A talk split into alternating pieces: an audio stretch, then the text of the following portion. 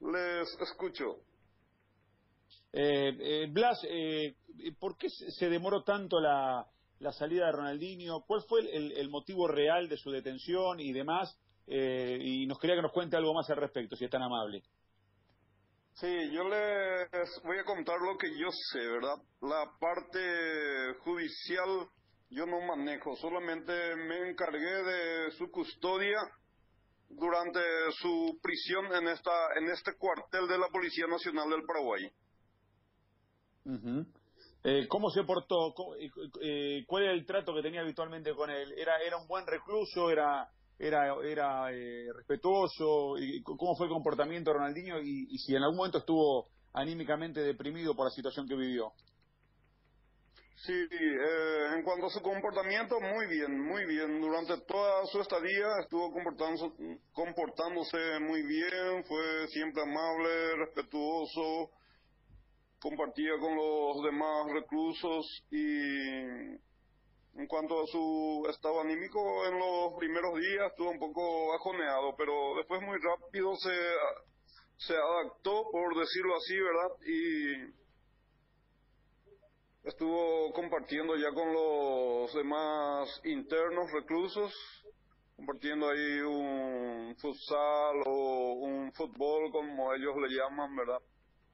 Y... Bien, y, y, su salida ahora es, con prisión domiciliaria, digamos, es una fianza, pero eh, quedaría está detenido en, en, algún lugar de, de Asunción, así esperando que se desarrolle el caso. Exactamente, así mismo es. Ayer en horas de la tarde noche ya casi, salió con reclusión domiciliaria, pero fijó domicilio en un hotel. ¿Mismo, ¿Por el mismo delito o hay de diferente tipo de, de, delito que han cometido? Bueno, le voy a contar cómo es. Esta, no es una penitenciaría, es un cuartel de la policía y es el lugar en donde policías que cometieron cualquier tipo de hecho, ya sea delito o un crimen, vienen a guardar prisión en este cuartel. Pero por medidas de seguridad, últimamente a muchísimo, a muchos reclusos se les trajo aquí por medidas de seguridad. Aquí le tenemos a narcotraficantes, secuestradores, miembros de, del Comando Vermelho del Brasil, como también del primer Comando Capital. Y no sé si ustedes saben de que en Paraguay también hay un supuesto grupo guerrillero llamado EPP. También le tenemos a algunos miembros de ese grupo en este cuartel, por medida de seguridad. Y en casos excepcionales a mm. personas importantes, por decirlo así, ¿verdad? Como el caso de Ronaldinho y su hermano. Bien, o sea, eh, y ahí eh, es un lugar de, digamos, de extrema seguridad por lo que usted me cuenta, Blas. Y sinceramente, hay mucha seguridad en este lugar. Bien, muchachos, no sé si quieren consultarle algo a... Ahora, no, Blas, Blas, ¿usted tuvo, ¿a usted lo contrató Ronaldinho para, para la custodia o, o la puso el gobierno de Paraguay?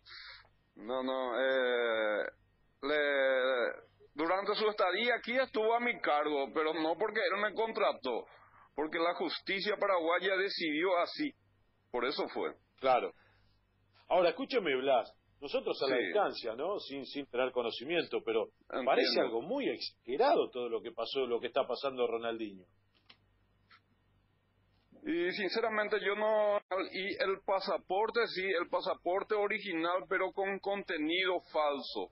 ¿Me entiende? El documento en sí es original, pero los datos son falsos. Eh, Blas, una, una consulta que tiene que ver más con, con algo de, de, leyes locales, ¿no? Eh, para abrir una cuenta de banco en Paraguay, eh, ¿se puede ser extranjero o hay que tener residencia paraguaya para poder este, abrir una cuenta? No, no, no, yo desconozco ese tema, no le puedo informar al respecto porque no estoy en ese tema. Ah, lo que es raro, lo que es raro, Blas, es que cuando uno escucha documento falso, que por ahí entró con una identidad, con otra identidad, lo raro es que es este, con su nombre real, con algún dato como que era de nacionalidad paraguaya en vez de brasileña. Da toda la sensación que hasta él mismo fue engañado con la documentación a la cual accedió y la presentó, pero ah, qué sé yo, no sé, a la distancia, da la sensación que es muy exagerado. Estamos hablando que está mezclado con, con este narcotraficantes, con este otro tipo de delito, con, con alguien que este, parece, pero bueno, no no es un tema suyo, era simplemente preguntárselo para, para ver cuál era su opinión, que ya la ha manifestado. Exacto, y en cuanto a estar mezclado es por una forma de decir, ¿verdad? Pero aquí adentro no es tanto así. Hay la parte de los internos de los reclusos se dividen en algunos sectores.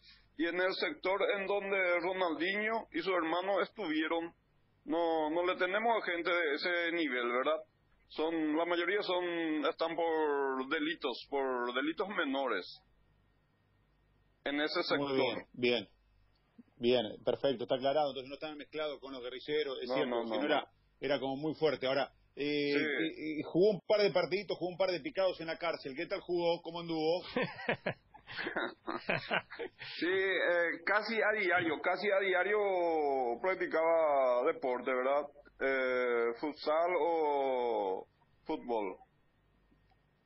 Y estuvo bien, muy bien, como siempre. siempre, como siempre, yo creo que no perdió nada de su, de su don de buen futbolista. Blas, muchas gracias, ¿eh? Muy amable por esta A las órdenes, a las órdenes, un gusto, un gusto. Bueno, señores, la palabra de eh, quien se encargaba de cuidar a Ronaldinho en, la cárcel, eh, la referencia para el comisario, eh, me dijeron Blas. Eh, Vera.